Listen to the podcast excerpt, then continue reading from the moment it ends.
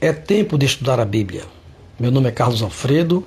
Estaremos estudando hoje personagens bíblicos do Antigo Testamento. Vamos dar continuidade à segunda parte da história de Davi. Na aula anterior, vimos Davi ser escolhido rei sobre Israel, derrotar o gigante Golias, seu casamento com Mical, filha de Saul, a morte de Saul e o início do seu reinado aos 30 anos, quando era ainda um jovem rei.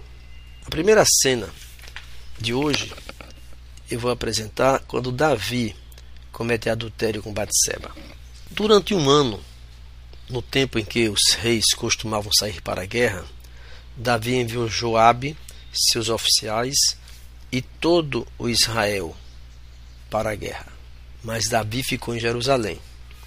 Uma tarde, ele se levantou do seu leito e andava passeando no terraço do palácio. Dali viu uma mulher que estava tomando banho. Ela era muito bonita. Ao procurar saber quem era ela, disseram que era Batseba, filha de Eliã e mulher de Urias, casada com Urias. Davi mandou mensageiros que a trouxessem. Ela veio e Davi se deitou com ela. Depois de algum tempo, ela mandou dizer a Davi que estava grávida. Aqui começam os problemas. Davi não queria que isso viesse à tona e espertamente mandou chamar Urias, que estava na batalha. Ele perguntou a Urias como estava Joabe, como se achava o povo e como ia a guerra. Depois o mandou para casa para descansar. Mandou também para Urias um presente. Urias como bom soldado, não foi dormir em casa, mas ficou com os demais junto ao portão do palácio. Contaram esse fato para o rei. Davi estava armando uma armadilha para ele achar que o filho dessa gravidez era dele. Davi o questionou e como é que ele vindo de viagem não ia para sua casa? E Urias deu-lhe uma grande lição ele disse: A arca, Israel e Judá ficam em tendas. Joabe, meu senhor, e seus servos estão acampados. Como eu iria para casa, comer, beber e me deitar com a minha esposa? Que lição Urias deu ao seu rei? Davi tentou mais uma artimanha. Ele o convidou para beber e comer com ele, e o embebedou. Mesmo assim, Urias não vai para sua casa, mas foi dormir em companhia dos servos do seu senhor. Lições do episódio com Batseba. Davi abandonou seu propósito, ficando em casa e não indo à guerra. Ele se concentrou em seus próprios desejos. Quando veio a tentação, ele a considerou, em vez de afastar-se dela. Para atingirmos os nossos propósitos, temos que dizer a palavra não, muitas vezes. Ele pecou deliberadamente. Ele tentou encobrir seu pecado enganando outras pessoas. Ele cometeu assassinato para continuar encobrindo seu ato. No final, o pecado foi revelado e punido. E a última lição: as consequências do seu pecado foram graves de longo alcance e afetaram muitas vidas. Mas Deus manda o profeta repreendê-lo. Deus enviou Natã a Davi.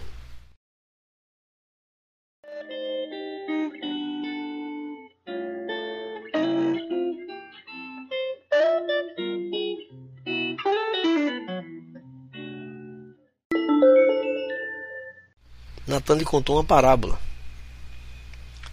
Veja que sabedoria. Havia numa cidade dois homens, um rico e um pobre. O rico tinha ovelhas e gado em grande número, mas o pobre não tinha coisa nenhuma, a não ser uma cordeirinha que havia comprado. Ele a criou e ela cresceu em sua casa junto com seus filhos. Comia da sua comida e bebia do seu copo. Dormia nos seus braços ele a tinha como filha. Certo dia chegou um viajante à casa do homem rico e este não quis pegar uma das suas ovelhas, um dos seus bois, para dar de comer ao visitante que havia chegado. Em vez disso, pegou a cordeirinha do homem pobre e a preparou para o homem que havia chegado. Então o furor de Davi se acendeu contra aquele homem, e ele disse a Natã: Tal homem deve morrer, e pela cordeirinha restituirá quatro vezes mais, porque fez uma coisa dessas e porque não se compadeceu. Então Natã não usou de minhas palavras, disse a Davi: Tu és o homem, assim diz o Deus de Israel. Eu te ungi rei sobre Israel, e eu o livrei das mãos de Saul. Eu lhe dei a casa de seu senhor e as mulheres do seu senhor em seus braços. Também lhe dei a casa de Israel e de Judá. E se isso não bastasse, teria lhe dado muito mais. Deus continuou o questionando. Mas por que então você desprezou a palavra do Senhor e fez algo tão horrível? Você assassinou Urias com a espada dos Amonitas e roubou a esposa dele. Agora Deus proferiu a sentença para o rei. De agora em diante, a espada não se afastará da sua família, pois você me desprezou ao tomar para si a mulher de Urias. E continuou: De sua própria família surgirá seu castigo. Tomarei suas mulheres diante de seus olhos e as darei a outro homem. Ele se deitará com elas à vista de todos da cidade.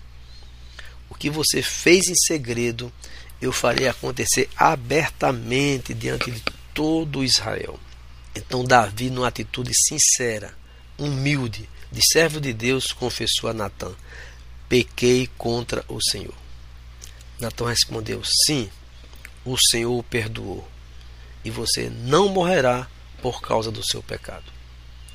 Observe que Davi, ao ser confrontado, confessou de imediato o seu pecado. Deus proferiu o primeiro castigo contra Davi. Contudo, uma vez que você demonstrou o mais absoluto desprezo pela palavra do Senhor, ao agir desse modo, seu filho morrerá. O filho daquela gravidez com Batseba o Senhor fez adoecer gravemente o filho de Davi. Vemos aí Deus no comando da vida e da morte. Davi suplicou ao Senhor que poupasse a criança. Os oficiais de palácio insistiram para que ele se levantasse e comesse com eles, mas Davi recusou. No sétimo dia, a criança morreu. Os servos de Davi ficaram com medo de contar para ele ele não ouviu nossos conselhos quando a criança estava doente. Disseram: Se lhe contarmos que a criança morreu, poderá cometer uma insanidade. Era essa a preocupação dos seus servos. Davi percebeu que estavam cochichando e compreendeu o que havia acontecido. A criança morreu? perguntou. Sim, responderam eles. Está morta. Então Davi levantou-se do chão, lavou-se, perfumou-se e trocou de roupa foi ao santuário e adorou ao Senhor.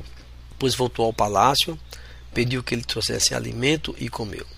Seus servos ficaram perplexos. Não entendemos. Enquanto a criança estava viva, o Senhor jejuou e chorou. Agora que a criança morreu, o Senhor parou de lamentar e voltou a comer. Davi respondeu: Enquanto a criança estava viva, chorei e jejuei, pois pensava: quem sabe o Senhor terá compaixão de mim, deixará a criança viver. Mas por que jejuar agora que ela morreu? Poderia eu fazê-la voltar? Um dia irei até ela, mas ela não voltará para mim. Agora, Davi dá um exemplo de como lidou com o luto. Ele também faz uma referência à ressurreição dos mortos, quando afirma que um dia iria até seu filho, que havia acabado de morrer.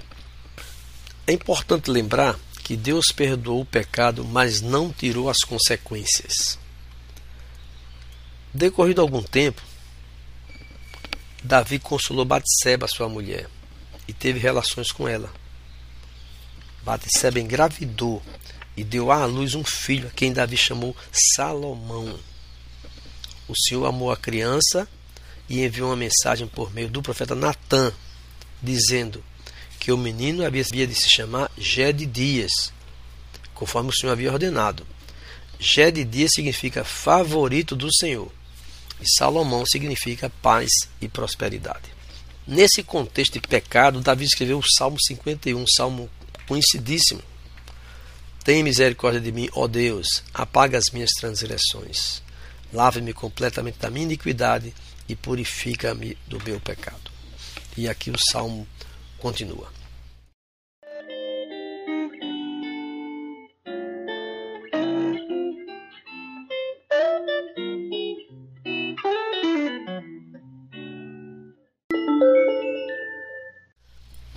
Um dos castigos de Deus para Davi acontece no incesto de Anon. Absalão, filho de Davi, tinha uma meia-irmã muito bonita chamada Tamar. Amnon, outro filho de Davi, apaixonou-se por ela. Amnon ficou tão obcecado por Tamar que adoeceu. Ela era virgem e Amnon imaginou que seria impossível possuí-la. Contudo, Amnon tinha um amigo muito astuto, seu primo Jonadab. Certo dia, Jonadab perguntou a Amnon por que o filho de ele parece tão abatido todos os dias. Amnon disse estar apaixonado por Tamar, irmã de Absalão. O inimigo disse que ele se deitasse no seu quarto e fingisse que estava doente. Quando seu pai o visitar, Peça-lhe que deixe Tamar vir e preparar algo para você comer. Peça que ela prepare o alimento aqui mesmo, para que você a veja e ela o sirva. Então Amnon fez conforme foi orientado. Quando o rei foi vê-lo, Amnon lhe pediu que ele permitisse que sua irmã Tamar viesse e preparasse dois bolos, para que ela o visse e ela os servisse para eles. Como resultado dessa artimanha, ele a violentou. Quando Davi soube o que havia acontecido, ficou furioso. Ora, Absalão não tivesse dito nada a Amnon a esse respeito, odiou Amnon profundamente pelo que havia feito a sua irmã. Decorrido dois anos, quando as ovelhas de Absalão estavam sendo tosquiadas, Absalão convidou todos os filhos do rei para uma festa, inclusive Amnon. Absalão disse a seus homens que quando Amnon estivesse bêbado, deveriam matá-lo, e assim foi feito. A notícia da morte de Amnon chegou até ao rei. Davi chorou muitos dias por seu filho Amnon. Absalão fugiu para outra terra, onde permaneceu por três anos. E o rei Davi, conformado com a morte de Amnon, abandonou a ideia de perseguir Absalão. A próxima cena é quando Absalão retorna.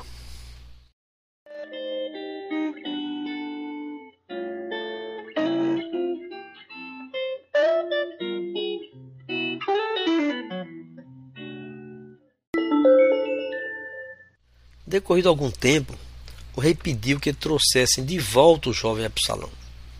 Porém, ordenou que Absalão pode ir para casa, mas não deveria ir à sua presença, o que de fato aconteceu. Não havia nenhum homem em todo Israel tão elogiado por sua beleza como Absalão.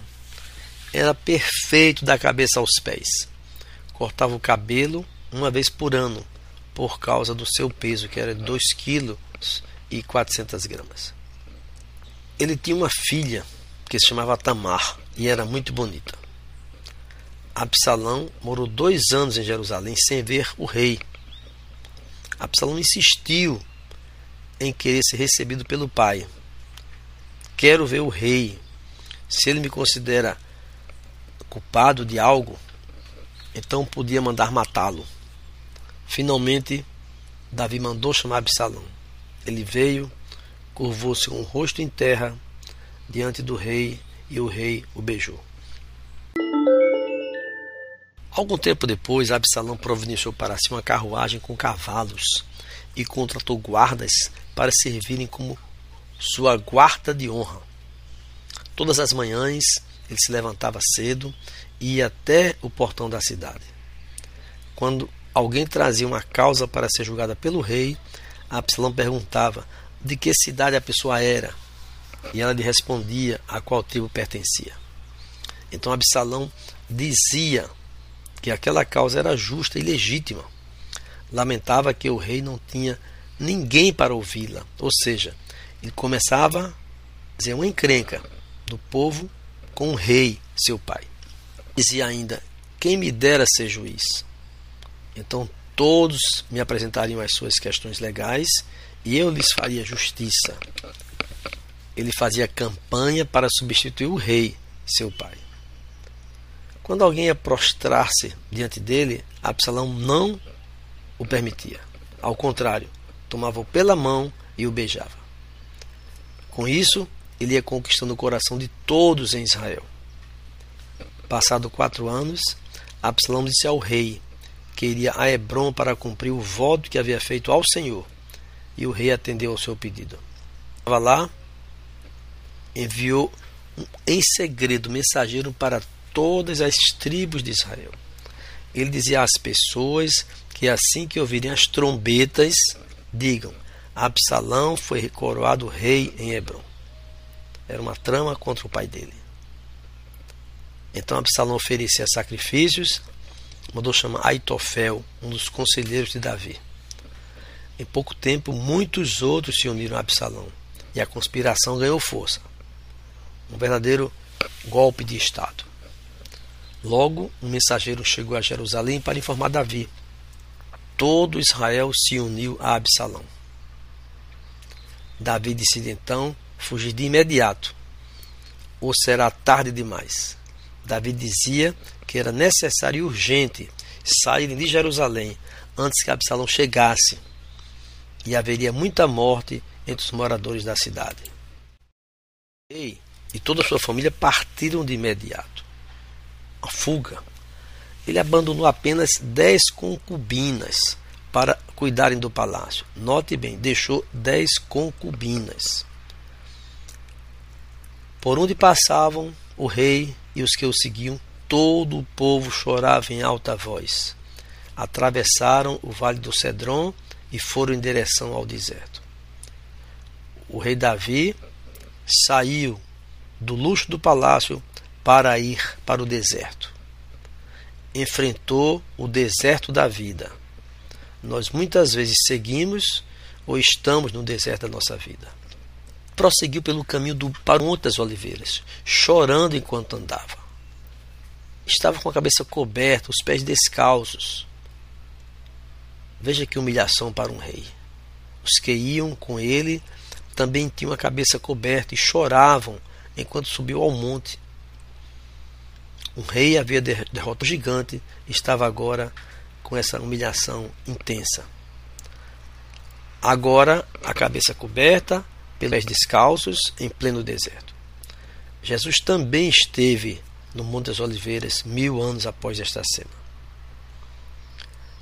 Quando alguém informou a Davi que Aitofel, seu conselheiro, agora apoiava Salomão, Davi orou: Ó oh Senhor, faze que Aitofel dê conselhos errados a Absalão. Ponto. Oração curta e objetiva. Ele estava bastante desesperado. A próxima cena, do que o profeta havia dito. É Absalão e as concubinas do rei.